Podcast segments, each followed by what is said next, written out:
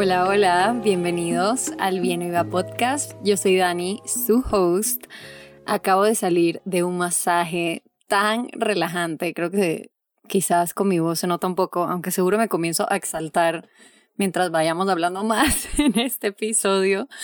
Em, pero sí, lo necesitaba. Acabo de tener un curso y a mí me encanta dar cursos, pero definitivamente sí conllevan bastante presión, estrés, lo que sea, solo porque estás atendiendo a gente en diferentes partes del mundo y quieres que salgan felices del curso, que digan como que, wow, valió demasiado la pena mi inversión.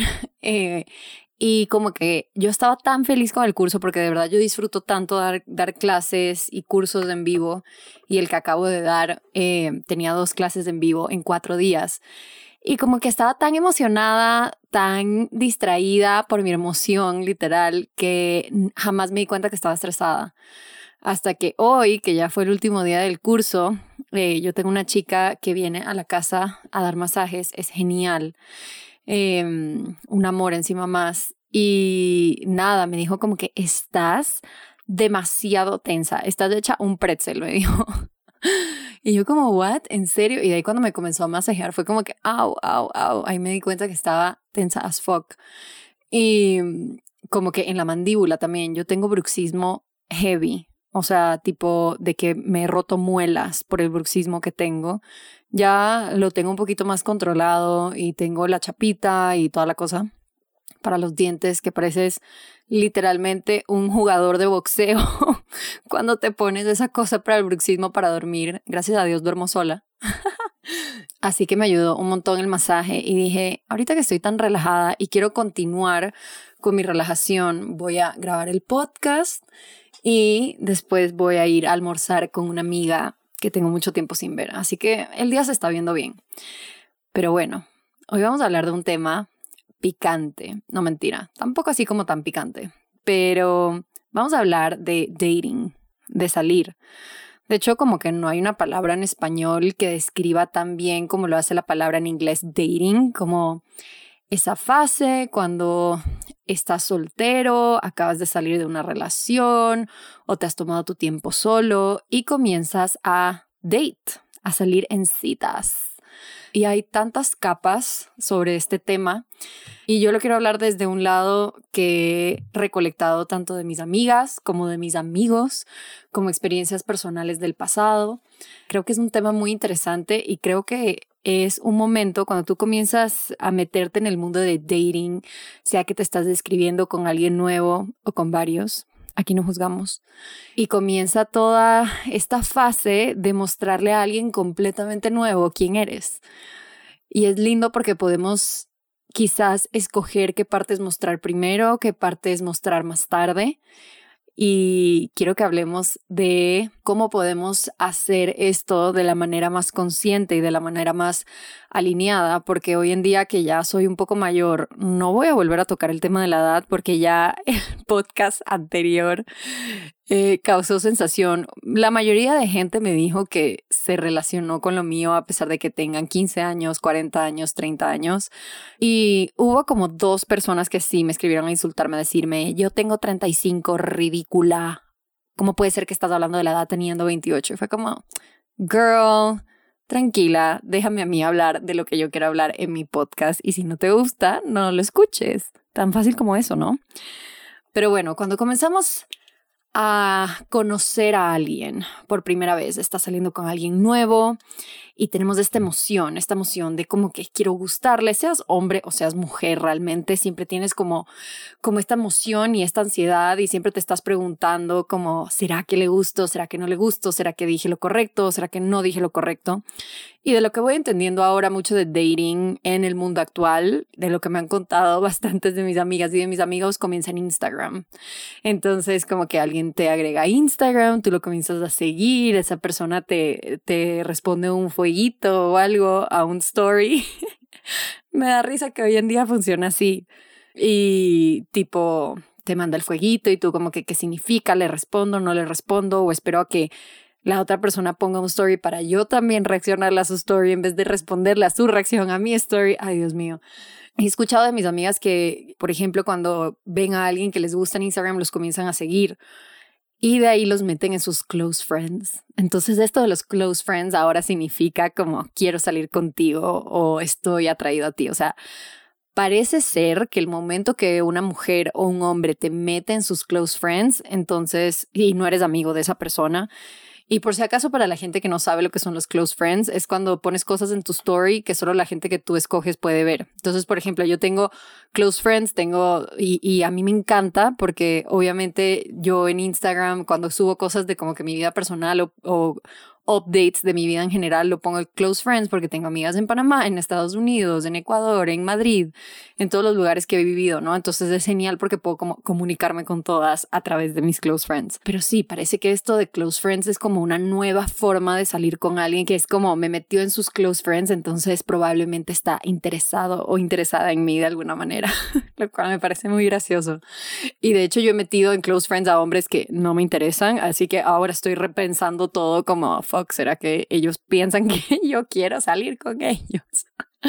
No sabía que la juventud lo trataba de esta manera. Entonces, cuando comenzamos a salir con alguien, una amiga me lo explicó súper bien y hasta, hasta lo anoté en mi cuaderno. Ya viéndolo así desde un lugar más profundo, que esta amiga es muy profunda y le gusta analizar las cosas, estábamos hablando de cómo la primera etapa de salir con alguien siempre terminas como, así seas mujer o hombre, pero creo que le pasa más a las mujeres, terminas entregando tu poder eh, cuando comienzas a preguntarte como qué tengo que hacer y en qué me tengo que convertir para gustarle a esa persona. Entonces creo que con las mujeres tenemos esta mala costumbre de pensar en el hombre que nos gusta o pensar en el hombre con el que estamos hablando y decir, ok, ¿cuáles son sus gustos? ¿Cómo yo puedo demostrarle que también tengo los mismos gustos? Y en qué tipo de mujer me tengo que convertir para gustarle a este hombre, ¿no? Entonces, muchas veces cuando comenzamos a salir con alguien, las mujeres, y estoy hablando desde el punto de vista de mujer porque yo soy mujer, pero estoy segura que a los hombres también les puede pasar esto, que tendemos a esconder quién realmente somos. Entonces, específicamente con las mujeres, siempre queremos parecer esta man como que súper relajada, súper desenrollada, que le va a caer súper bien a sus amigos y como que I'm not like other girls. Quieres parecer lo más chill, lo más cool, lo más llevadera. Y sí, muy bien puede ser eso, pero las personas somos multifacéticas y si bien unos días puede ser la mujer más chill, llevadera y lo que sea, va a haber unos días donde tu pareja va a hacer algo y te va a cabrear y te va a molestar, o sea, es normal. Entonces, creo que siempre tenemos esta guerra de como que querer mostrar quiénes somos, pero al mismo tiempo querer convertirnos en esta versión de nosotros que es lo más atractiva, sea para el sexo opuesto que estamos tratando de atraer o para el mismo sexo que estamos tratando de atraer, ¿no? Por supuesto debe pasar entre mujeres y mujeres, hombres y hombres, non-binary, etcétera, etcétera. Entonces creo que aquí es súper importante hacer un switch de mentalidad cuando estás conociendo a alguien o cuando estás a punto de meterte, sea en una relación no tan seria o en una relación de dating, poder hacer ese switch y decir como, ok, yo qué quiero yo qué busco, cómo me quiero sentir, qué es importante para mí. Entonces, en vez de pensar desde este lado de quién puedo ser, en quién me tengo que convertir, cómo hago para que esta persona se muera por mí, no preocuparte tanto en la versión de ti que estás dando, sino solo tratar de dar esa versión como más auténtica que puedas, porque obviamente es muy difícil ser como muy auténtico con alguien que recién conoces. Muchas personas ni siquiera se merecen todavía que seas 100% auténtico con ellos, pero creo que sí se trata mucho de verlo desde un lugar de qué busco yo y si esta persona cumple con las cosas que yo busco. Creo que también con la edad viene darte cuenta de que tus prioridades van cambiando. Entonces, por ejemplo, cuando yo era quizás un poco más joven, sí era muy importante para mí como que encontrar a esta persona súper, hiper guapa, que la gente diga como que, wow, qué cool que Dani está con ese man y como qué increíble y qué guapos y qué etcétera. Y hoy en día ya pensando como que en las personas con las que quiero salir o en el tipo de pareja que quisiera encontrar en un futuro, sí me doy cuenta que esas cosas realmente se van. O sea, el dinero y la guapura no son para toda la vida. Por supuesto que es un plus de que la persona con la que está saliendo sea guapísimo. Eh, pero sí creo que hay cosas un poquito más importantes y para mí siempre me imagino como que si tengo 50 años y estoy con mi pareja y se me daña el carro y tengo que estar sentada en una vereda con esa persona por 10 horas esperando que llegue la grúa, voy a disfrutar esas 10 horas con esa persona. O sea, quiero que la persona a mi lado sea una persona con la que pueda disfrutar, con la que me pueda reír, con la que pueda tener conversaciones tanto profundas como estúpidas y que sea una persona que al final del día me cae bien. sé que es algo tan básico, pero muchas veces estamos con personas que ni siquiera nos caen bien, sea porque se ve bien enfrente de las demás personas que estemos con esta persona, porque en temas sociales o de estatus es una persona deseable, entonces te metes en la cabeza como que no, este man es cool, este man es guapo, este man le va bien, entonces yo debería estar con él. Y dentro de todo no es una persona que ni siquiera te cae tan bien o ni siquiera comparte tantos de tus gustos. O sea, creo que sí se trata de que tu pareja sea este complemento que no es como que te está llenando un vacío en tu vida, sino que te suma un montón. Entonces, por ejemplo, cuando yo pienso ahorita mi pareja ideal es una pareja que, que me empuja un poquito. Yo me puedo empujar sola. Yo soy una persona bastante autosuficiente, la verdad, pero me encanta tener a mi lado una persona que está escuchando lo que digo y me dice, te recomiendo este artículo, te recomiendo este libro, o yo le cuento cómo me siento y me dice, me pueda decir, ok, ¿de dónde crees que están viniendo estos sentimientos? ¿De dónde crees que están viniendo estas inseguridades o, esta, o estos celos o lo que sea? Entonces, creo que sí es súper importante en este momento para mí encontrar a alguien que yo pueda empujarlo tanto a él como él a mí y no sea que estamos uno está arrastrando al otro, ¿no? Uno siempre le está diciendo como que come mejor, vamos al gimnasio, leamos más, sino que entre los dos nos complementamos de esa manera. Y también creo que busco una persona que esté completamente en él, que no esté tratando de rellenar ningún vacío de su vida o de su familia o de sus traumas conmigo, que creo que tendemos a hacer eso un montón también, tratar de llenar lagunas en nuestra vida debido a nuestros traumas o nuestras deficiencias emocionales o lo que sea con tu pareja y ahí es cuando se vuelve codependiente y creo que nada bueno sale de esto. Entonces, volviendo como que al estado este de cuando conoces a una persona, tenemos esto de que te estás preguntando, estás entregando tu poder al preguntarte qué tengo que hacer y en qué me tengo que convertir para gustarle a esta persona, cambiar ese mindset a yo que quiero, yo que busco, esta persona cumple con las cosas al menos básicas que yo quiero como para invertir mi tiempo en conocer más a este ser. Y de ahí, por otro lado, creo que también está en nuestras manos tomar inventario de cómo esta persona nos hace sentir. Entonces, creo que tus emociones, tu cuerpo y tu estado mental te van a dar un montón de pistas de si una persona es correcta para ti. Y creo que romantizamos mucho esto de las maripositas en la barriga, de, uy, siento maripositas en la barriga cuando lo veo. Mm, las maripositas, depende de qué maripositas sean, pero muchas veces las maripositas son de ansiedad, de inseguridad, que no sabes si puedes confiar en esta persona, no sabes si están siendo verdaderos, por así decirlo. Entonces, cuando a mí me dicen, ay, llevo un año con mi novio y todavía siento esas maripositas, para mí es como, uy, eh, ¿será que esas maripositas son como, en verdad que sigues enamoradísima de él?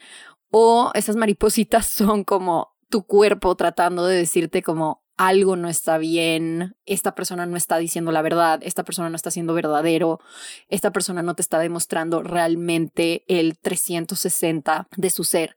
Y creo que las maripositas están bien overrated también. Las maripositas vienen mucho de, de como el desconocido y lo que no está completamente asegurado creo que más bien uno se tiene que enfocar en me siento en paz cuando estoy en esta persona y siento que tengo el espacio para ser mi verdadero yo enfrente de esta persona. Entonces, otra cosa que me dijo mi amiga es que en el primer stage de la relación, en la primera fase de la relación, es muy importante que no analices cómo te sientes cuando estás con él.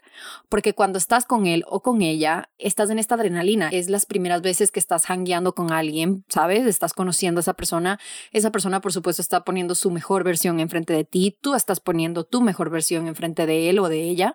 Y no deberías analizar cómo te sientes cuando estás físicamente con ellos en ese momento, porque en ese momento te sientes emocionado, te sientes ilusionado sientes como que todo este mar de posibilidad que hay dentro de esta nueva relación, ¿no? Pero realmente eso no representa cómo te sientes tú acerca de esa persona y qué sientes que es posible acerca de esa persona y alrededor de esa persona. Entonces, creo que se trata de que cuando ya estás solo o sola puedas preguntarte este tipo de cosas como cómo me siento cuando estoy con él, literalmente mi cuerpo físicamente, cómo se siente, también cómo se siente cuando se va. Entonces, en el momento que te despides de esa persona, ¿cómo se siente eso? ¿Te sientes triste? ¿Te sientes aliviado? ¿Sientes que quieres verlo de nuevo? ¿Qué tan visto me siento? Esa es una muy buena pregunta también, como qué tanto siento que mis emociones están siendo tomadas en consideración, qué tanto siento que cuando hablo realmente me está prestando atención o solo está tratando como reflejar mi vibra y mi, y mi personalidad para que él me guste a mí, qué tan atendida, deseada, protegida me siento. Entonces, como que Aquí es súper importante acordarte siempre de la energía femenina y la energía masculina. Y quiero meterme en este tema a profundidad en algún otro episodio, pero las fuerzas de la naturaleza tienen energía masculina y femenina. Y tú como mujer tienes energía masculina y femenina. Y tú como hombre también tienes energía masculina y femenina. Entonces, cuando estamos hablando de la energía masculina, es una energía muy de proteger, de servir, de proveer, ¿no? Y también es mucho la energía de ejecutar. Entonces, cuando está saliendo cosas tan simples como que una persona sea completamente asertivo con dónde comemos, qué queremos pedir y que no sea como la persona wishy-washy de no, decide tú, eh, tú qué quieres, a ti qué te provoca, cositas así. He estado pensando que son importantes, al menos para mí, porque me gusta mucho, yo siendo una mujer heterosexual, me gusta mucho cuando un hombre está en su energía masculina, cuando un hombre es suficientemente seguro para decidir, cuando un hombre es suficientemente seguro para proveer. Y aquí como mujeres tenemos esta paradoja ¿no? Tenemos esto de que queremos ser mujeres sumamente independientes, podemos sola, podemos ser todos solas y no necesitamos un hombre. Y creo que toda mujer moderna tiene esta batalla entre ese tipo de mujer, entre querer ser ese tipo de mujer de yo puedo sola, no te necesito, eh, no quiero a nadie que me mantenga, yo me quiero mantener sola, yo me quiero abrir la puerta sola, yo quiero ser independiente, yo no quiero necesitar a un hombre. Y esta batalla con el otro lado femenino, que es como, sí quiero que me protejan, sí quiero sentirme servida, sí quiero sentirme protegida, sí quiero que un hombre provea para mí de ciertas maneras. Y ojo, proveer no es solo algo económico, ¿no?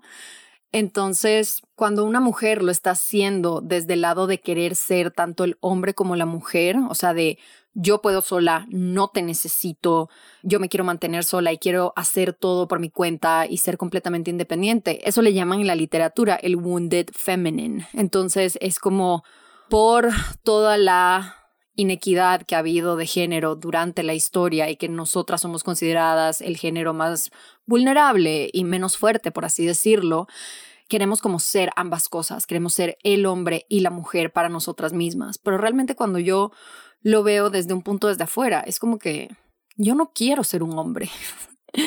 yo quiero ser una mujer. O sea, la energía femenina está completamente conectada con la creatividad, con la abundancia, con recibir. Cuando estás en tu energía femenina es cuando estás recibiendo esos regalos de otras personas, cuando las personas te dicen un cumplido y en vez de tú decir como que, uy, no, me siento horrible hoy, decir como que, gracias, muchas gracias por decirme eso, como cuando estamos en nuestra energía femenina, creo que nosotras nos volvemos realmente magnéticas porque reconocemos que somos la energía de creatividad, de movimiento, de recibir y de nutrir a las personas nuestro. Y yo, ya trabajándolo un montón con mi psicólogo, me di cuenta que en muchas de mis relaciones yo estaba entrando un montón en mi energía masculina. Yo era mucho de yo puedo sola, yo me mantengo, yo no te necesito. Y es como, a ver, es verdad, no te necesito y sí puedo sola, pero quiero que estés aquí. Entonces, no es que te necesito porque no puedo vivir sin ti. Yo puedo vivir sin ti, pero escojo vivir contigo por todo lo que añades a mi vida. Entonces, eso realmente estar conectada con tu energía femenina, saber que puedes sola y te va a ir bien sola y eres una mujer independiente, pero también puedes escoger desde el deseo tener a alguien al lado tuyo que haga ciertas funciones por ti. Entonces, cuando nosotras estamos mucho en nuestra energía masculina, y ahorita estoy hablando de, de relaciones heterosexuales, pero me imagino que también pasa en relaciones del mismo sexo, cuando entramos en nuestra energía completamente masculina, estamos quitándoles el rol a ellos, estamos quitándoles el rol de protegernos, de servir en nuestra vida. Y ojo, no quiero que se confundan, no solo estoy hablando de la parte económica, ¿no? Estoy hablando mucho de la parte de los hombres, que es como que te resuelven algo. Te cambian un bombillo, te abren una lata que tú no puedes abrir eso alimenta la relación un montón porque lo estás permitiendo a él estar en su energía masculina, de proveer, de resolver, de proteger, ¿ok?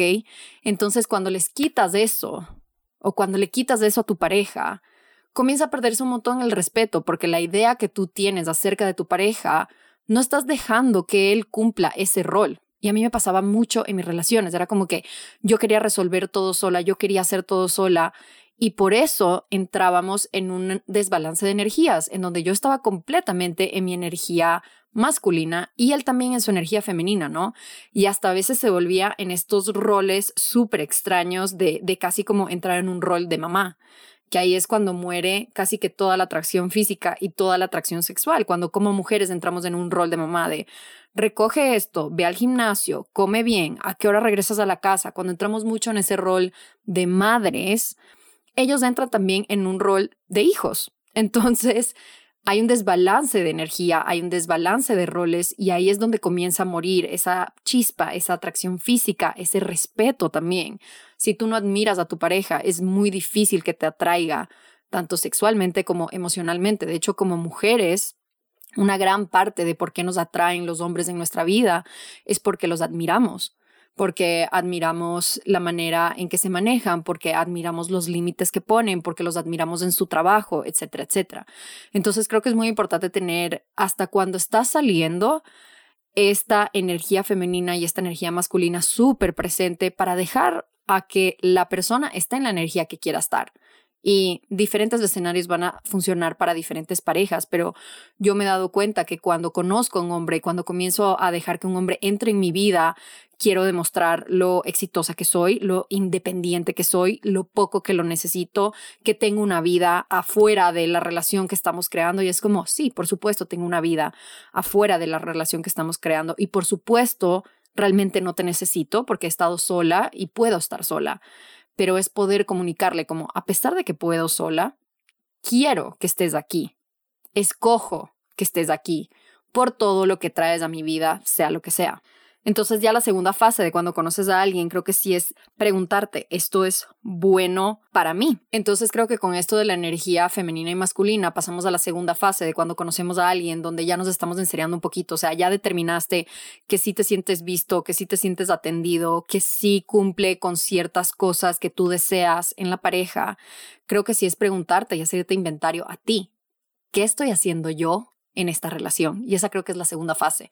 Entonces, poder decir como he hablado con él o ella de cómo se quiere sentir y qué está buscando en una relación y qué he hecho yo para cumplir con esas cosas que esta persona quiere. Entonces, ¿qué idioma de amor estoy hablando? Por ejemplo, si estoy con una persona que su, su, lenguaje de amor es palabras afirmativas y yo nunca le digo cuánto me gusta, cuánto me importa, lo importante que es para mí, entonces ahí claramente no estoy hablando el mismo lenguaje de amor que él. Entonces es poder también hacer inventario de qué tan buena pareja estoy haciendo yo, porque creo que cuando estamos dentro de una relación siempre nos enfocamos en lo que la otra persona está haciendo mal o lo que la otra persona no está haciendo, pero creo que mucho de emparejarse de manera consciente es poder hacerte inventario a ti mismo y decir, ¿qué estoy trayendo yo a la relación y cómo estoy tratando de cumplir con las expectativas que tiene mi pareja en esta relación? Entonces, ¿qué estoy haciendo yo para que él se sienta especial? Y creo que como mujeres nos cuesta mucho preguntarnos de este tipo de cosas porque siempre es como que quiero que me traten como una princesa y quiero ser como la mujer más importante en su vida y todo lo más importante en su vida. Y es como, ok, está bien, cada una quiere que la traten de diferente manera y eso está perfectamente bien, pero también preguntarte, ¿qué estoy haciendo yo para hacerlo a él sentir especial? Estoy tomando en cuenta sus gustos, estoy tomando en cuenta los momentos importantes en su vida, estoy felicitándolo por sus logros, etcétera, etcétera. Así que me parece muy interesante tener todo esto en mente cuando conoces a alguien, porque la idea sí es emparejarse de manera más consciente, ¿no? Entonces, con todo esto de conocer a una nueva persona, creo que también es súper importante tener el término love bombing presente.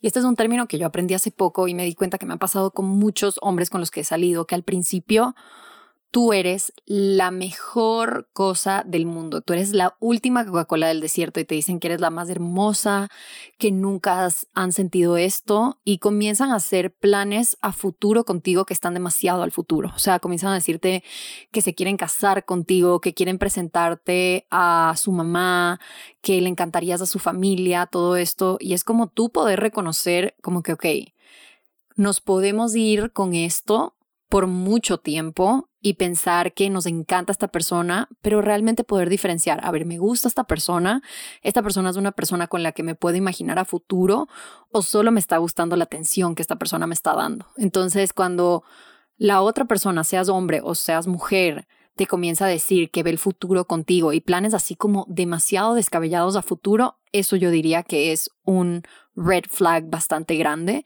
porque usualmente eso viene como del trauma, ¿no? Viene de, este miedo al abandono, viene de este miedo a perderte y eso no necesariamente significa amor. Entonces ya metiéndonos a temas un poquito más complicados, digo, ojo, esto es solo de leer y de experiencias mías. Yo por supuesto no soy una psicóloga, pero sí creo que pasa mucho este love bombing donde las personas literalmente te dicen que no pueden vivir sin ti demasiado temprano en la relación cuando no debería ser así. Y con esto vienen un montón los límites y yo me he dado cuenta que yo soy muy mala con mis límites. Entonces, cuando entra una persona nueva en mi vida, no es que yo dejo todo, pero sí los pongo como prioridad. Entonces, por ejemplo, digamos que es lunes y yo hice un plan con mis amigas para cenar el miércoles.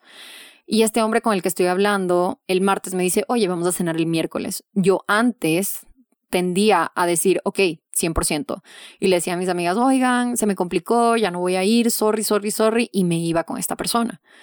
Entonces creo que es muy importante poner tus límites porque de esa manera también puedes trabajar un montón en tu seguridad. Desde la seguridad poder decirle, oye, ¿sabes qué? Tengo otros planes, pero tengo libre el viernes o el sábado si todavía quieres vernos.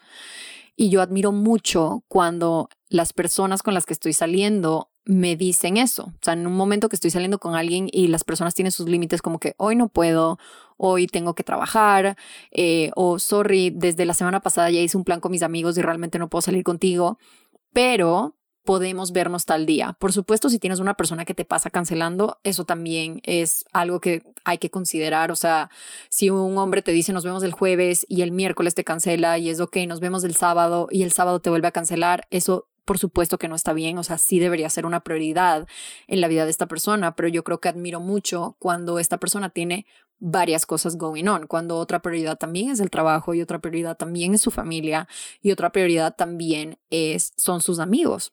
Creo que cuando estamos saliendo tenemos que estar conscientes de nuestros límites y no volvernos completamente disponible para esa persona, porque al final del día también el tiempo que terminas pasando con ellos ni siquiera es tan especial si es que no estás haciendo como el tiempo para verlos, sino que literalmente todo tu día, toda tu semana es verlos, verlos, verlos. Y por otro lado, creo que con esto también es súper importante no dejar que sea tu todo. Y creo que cuando nos metemos en relaciones tendemos a hacer esta persona el epicentro de nuestra vida. Y es la raíz de nuestra felicidad, es la raíz de nuestro entretenimiento, es la raíz de nuestros planes. Y por eso a veces las rupturas amorosas duelen tanto, porque dejaste muchos aspectos de tu vida para tener esta relación. Entonces dejaste de ver a tus amigos, dejaste de poner como prioridad tu salud mental o a ti mismo o a tu familia o lo que sea. Y creo que gran parte de emparejarse conscientemente es como saber, ok, esta persona es un complemento a mi vida y estoy muy feliz de que esté en mi vida, pero eso no significa que esta persona es mi vida yo puedo ser feliz sin esta persona, yo puedo tener planes sin esta persona, yo puedo hacer cosas sin esta persona. Y aquí, por ejemplo, donde yo vivo, que es en Quito, muchas personas dicen como que Quito es un lugar donde tienes que estar en pareja. Si no, no hay nada que hacer. Todo el mundo está emparejado, si no, no te invitan a ningún lugar, etcétera, etcétera. Y obviamente si vienes con esa mentalidad de escasez, no vas a tener nada que hacer sin pareja, pero verlo desde un lugar de, ok, ¿qué otras relaciones de mi vida puedo nutrir? Pueden haber amistades con las que no he hablado en mucho tiempo, poder reach out de nuevo y decirles, vamos a tomarnos un café, eh, preséntame a tu crew de amigos, si es que todas mis amigas están casadas y todas mis amigas tienen pareja, ok, preséntame a tus amigos, cómo puedo yo meterme en ese grupo, cómo puedo nutrir a las otras relaciones de mi vida. Y creo que con las rupturas amorosas siempre viene eso, ¿no? En vez de enfocarte en la relación que acabas de perder, poder enfocarte en, ok, ¿cómo puedo realmente nutrir todas las otras relaciones que hay en mi vida. La relación conmigo misma, la relación con mi mamá, la relación con mis hermanas, con mi papá, con amigas del colegio que perdí la pista y quizás podemos reconectar, con ese amigo que hice en tal evento que siempre decimos vamos a tomarnos un café, realmente ir a tomarte ese café. Entonces es hacer tiempo para las otras personas en tu vida, para que esta persona nueva, a la que quieres mucho y estás muy enamorado de esta persona, no se vuelva a tu vida, porque ahí te puedes asegurar que vas a terminar destrozado si algo sale mal. Y con esto hay otro tema que tocar, que es esto de los celos y el miedo cuando comienzas a salir con una nueva persona. Entonces, cuando te gusta tanto a alguien, comienzas a pensar en todo lo que puede salir mal y será que está hablando con otras chicas, será que me va a poner los cachos, si sale solo con los amigos, será que va a pasar algo y comienza todo este comportamiento del control, ¿no? Y creo que a mí me sirve mucho pensar en que si algo va a pasar, yo no tengo ningún control sobre eso. Si es una persona que me quiere poner los cachos, por más de que yo le diga que no salga con sus amigos, por más de que yo le revise su Instagram, por más de que yo pase paranoica acerca de eso, si eso está destinado a pasar, eso va a pasar. Y yo no tengo ningún control sobre el comportamiento de otra persona pero sí tengo control sobre mi comportamiento. Entonces ahí creo que está en ti y es tu responsabilidad como pareja decir cómo me voy a ayudar yo y cómo me voy a responsabilizar yo de mis emociones si algo llega a pasar y qué tan capaz soy de sobrevivir una catástrofe en esta relación. Entonces, ¿qué tan capaz soy yo de sobrevivir que me pongan los cachos o encontrarle mensajes incriminantes o lo que sea? Creo que es cómo me fortalezco yo y cómo trabajo yo en mí para que el momento de que esto pase, si es que pasa, yo pueda sobrevivirlo. Entonces no es cómo enfoco mis esfuerzos en hacer que mi novio no haga esto. No, no, no. Es cómo enfoco mis esfuerzos en que si esto llega a pasar, que suele pasar con muchas parejas, cómo enfoco mis esfuerzos para yo poder recuperarme de esto sola, pensando en mí y poniéndome a mí primero. Y creo que también con esto viene no tomarte las cosas tan rápido cuando conoces a alguien que obviamente va de la mano con esto de love bombing, pero creo que es muy importante tomarte tu tiempo para conocer a alguien por completo antes de decidir enseriarte en una relación. Entonces sea que la fase de dating dure lo suficiente para poder conocerse súper bien y decidir, ok, quiero ser novia de esta persona o novio de esta persona o no. Entonces, por ejemplo, yo antes lo que solía hacer mucho era como que llegaba un hombre a mi vida, salía con él un par de semanas y ya quería presentárselo a mi familia para que mi familia pueda decirme si les cae bien, si no les cae bien. Y creo que las personas exteriores en nuestra vida suelen influenciar mucho en si estamos con una pareja o no estamos con una pareja. Por ejemplo, cuando tus amigas lo conocen y lo adoran y dicen que el man es lo máximo, eso te da más ganas de estar con él. O cuando tu familia lo conocen y dicen qué chévere chico, me fascina, qué lindo es, qué educado, que esto, que lo otro, eso también influye en si quieres estar con él o no. Y yo creo que estas cosas están bien siempre y cuando tú ya hayas decidido por ti mismo si esa persona te gusta o no. Entonces, por eso creo que es importante cuando conoces a alguien y cuando dejas a alguien entrar en tu vida, primero estar solos los dos, solos en pareja y decidir si esta persona realmente te gusta a ti o no. No es que si le gusta a mis papás, no es que si le gusta a mis amigas, no es que si es considerado un man guapo y chévere, no, no. Cuando estamos los dos solos, esta persona me gusta, esta persona me cae bien, esta persona está cumpliendo con lo que yo quiero en una relación, esta persona me está haciendo sentir vista, respetada. Creo que muchas veces nublamos nuestro pensamiento sobre una persona dependiendo de qué también le cae a nuestras amigas, qué también le cae a nuestros papás. Y si eso es un plus, eso es un plus una vez tú ya hayas decidido por tu cuenta si esa persona te gusta o no. Entonces creo que es muy importante tomarse las cosas con calma, despacio, estar con esta persona en diferentes situaciones antes de decir, ok, te voy a presentar a mi familia, te voy a presentar a mis amigas, voy a preguntarle a las personas qué opinan de mi relación, que solo en la sociedad que vivimos tendemos mucho a querer esa validación de nuestras amigas. Te cae bien, te parece guapo y te parece que se llevó bien con los otros novios y toda la cosa. No, es poder tú estar sola con esa persona y decir, ok, esta persona sí me gusta, de verdad que me encanta pasar con esta persona yo sé eso y yo decido eso y ahora voy a pasar al siguiente nivel de ver cómo se lleva con las personas importantes de mi vida. Pero no significa que eso va a determinar si esa persona me gusta o no. Y ahora, que no se confunda con que si todas las personas en tu vida te están diciendo como que mm, esta persona me da una mala vibra, o sea, si tu mamá te lo dice, tu papá, tus mejores amigas de la vida, la gente que te conoce mejor que nadie te dice, esta persona no me da una buena vibra, creo que hay que tomarlo en consideración. No creo que es el factor que decide todo, pero creo que sí es importante como que si esta pareja en tu vida no le cae bien a nadie que es importante para ti, maybe es algo que considerar y que tenerle un ojo puesto encima para ya ir terminando con este tema, creo que por otro lado, para que tu dating life sea bastante fluido y bastante exitoso, creo que es importante siempre tener en mente que probablemente en tu vida vas a tener muchos amores. Entonces, creo que siempre nos han vendido esta idea de tu soulmate, tu verdadero amor, que hay una persona en el mundo para ti, perfecta para ti, y que tu misión en la vida es salir a encontrar esta persona que es perfecta para ti. Creo que hay muchas personas que son perfectas para ti y durante tu vida tendrás muchos grandes amores. Yo no creo en esto de que tienes un gran amor y ese amor nunca lo olvidas.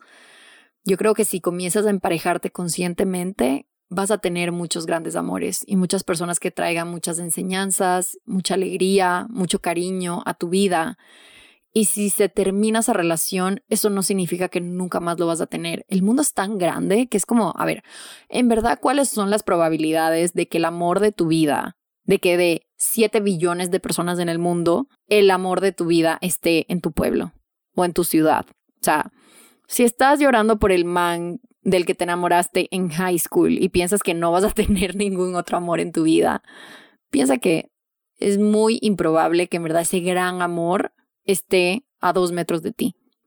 Cuando estás saliendo con alguien, creo que es súper importante tener esto en mente porque muchas veces entramos en esta mentalidad de escasez de nunca voy a encontrar a alguien como esta persona y nunca voy a encontrar a alguien que me quiera tanto y este tiene un buen trabajo y es guapo y me hace reír, entonces probablemente no puedo encontrar nada mejor. Si algo físicamente y emocionalmente no se siente bien, probablemente no es la persona para ti y no significa que no haya sido un gran amor. Puede ser un gran amor, puede ser una persona que te haga sentir muchas cosas, pero eso no quita que en el futuro vas a encontrar un amor que esté más alineado con lo que quieres en este momento y a futuro, que vayas a encontrar un amor que traiga cosas en tu vida que todavía ni siquiera te imaginas. O sea, cuando yo pienso en esta persona que con la que quiero compartir mi vida, quiero que esa persona me demuestre cosas de mí que yo ni siquiera sabía.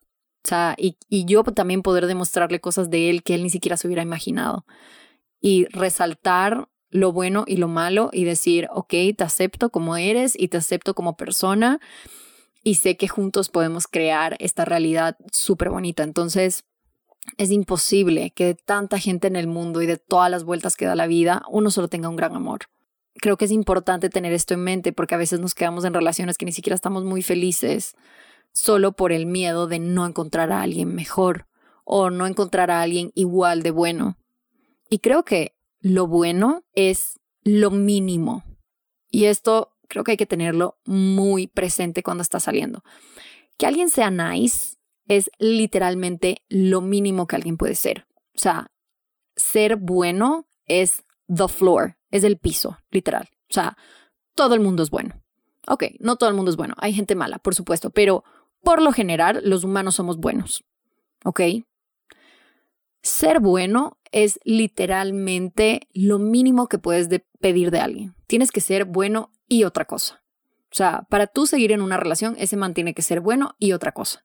Entonces, no solo decir, ay, no, es que él es tan bueno, Él es tan bueno que en verdad me debería quedar con él. No, no, es bueno y qué otra cosa está agregando a tu vida, qué enseñanzas te está dando, qué está agregando, qué está sumando, tú que estás sumando en, tu vida, cómo te sientes tú cuando estás alrededor de él, cómo se siente él cuando está alrededor tuyo. Todas estas preguntas hay que hacerse porque también creo que es como que, bueno, muchas mujeres las escucho decir como que, ay, es que él no me pone los cachos, o sea, en verdad, él es muy bueno.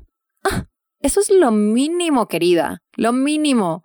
Más vale que no te esté poniendo los cachos si están casados y tienen hijos. O sea, ¿qué más te está dando?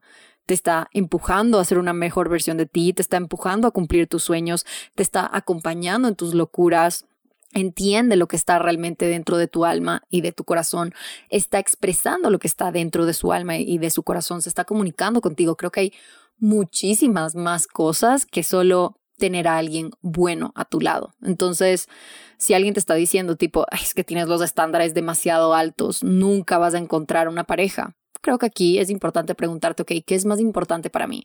¿Estar emparejada de una manera mediocre o estar feliz y tranquila sin pareja hasta que encuentre a alguien que realmente esté en la misma sintonía de mi energía, en la misma, en la misma sintonía de lo que quiero crear en mi vida, ¿no? Y a pesar de que parezca pronto, cuando conoces a una persona, sí te tienes que comenzar a hacer estas preguntas, porque el tiempo literalmente es lo más preciado que tenemos. Y si tú estás saliendo meses y meses y meses con una persona que no te convence por completo, no solo estás gastando tu tiempo preciado, sino también el tiempo de él.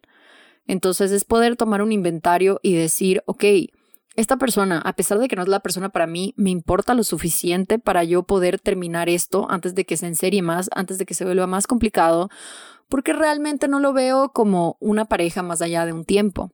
Entonces, es poder tomar en consideración tanto el tiempo tuyo como el tiempo de él. Y creo que aquí, con esta noción del tiempo, es súper importante también cuando conoces a alguien, dejarle claro como que te estoy dando mi tiempo y eso es lo más preciado que tengo. Es lo único que no puedo recuperar. Tú puedes recuperar el dinero, puedes recuperar inversiones, puedes recuperarte de una cagada que hayas hecho, pero el tiempo, o sea, en el banco de tiempo no existen devoluciones. Entonces, si yo estoy invirtiendo mi tiempo en conocerte, en crear una conexión contigo, en crear una relación contigo, en demostrarte quién soy, tómatelo muy en serio, porque mi tiempo nadie me lo va a devolver. Y hablando de tiempo, ya estoy tarde para mi almuerzo, así que me voy despidiendo por esta semana, honeys. Gracias por escuchar el Bien Eva Podcast. Nos vemos la próxima semana, mismo canal, mismo día, misma hora. Los quiero muchísimo y gracias por estar aquí. Bye.